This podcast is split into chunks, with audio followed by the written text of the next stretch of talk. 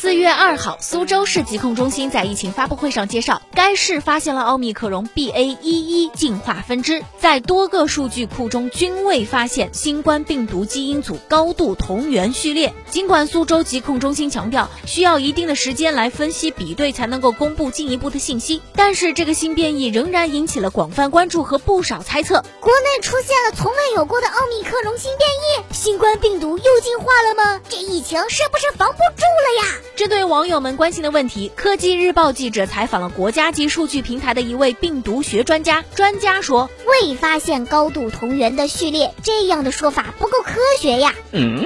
专家表示，首先，该报道想表述的意思应该是高度相似的序列。在生物进化研究当中，同源描述的是是与否的问题。其次，高度的含义不够精确，百分之九十九点九和百分之九十九都有可能会被认为是高度。但是这两个相似性之间的差异引起的序列数量变化高达两百多个核苷酸。哦。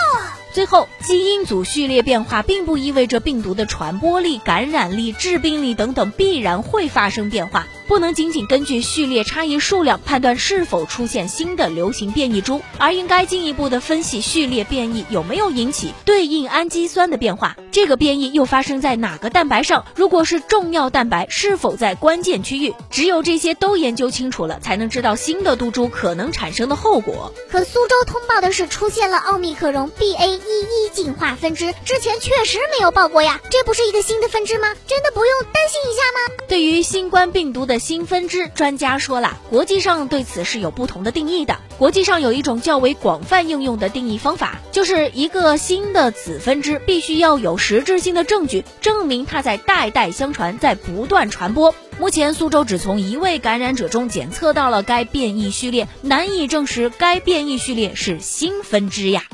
至于大家有点恐慌嘛，专家说了，大量的分支呢，在流行的过程当中，其实都自生自灭了。如果你去回溯德尔塔毒株，你会发现它有很多个分支，比如 A Y 点一、A Y 点二，但最后成为主流的只有那么几个呀。所以说呀，即使出现了一个新的分支，也无需过度恐慌。分支最后未必会形成主流，也很少会发展成为更具感染力和致病性的毒株呀。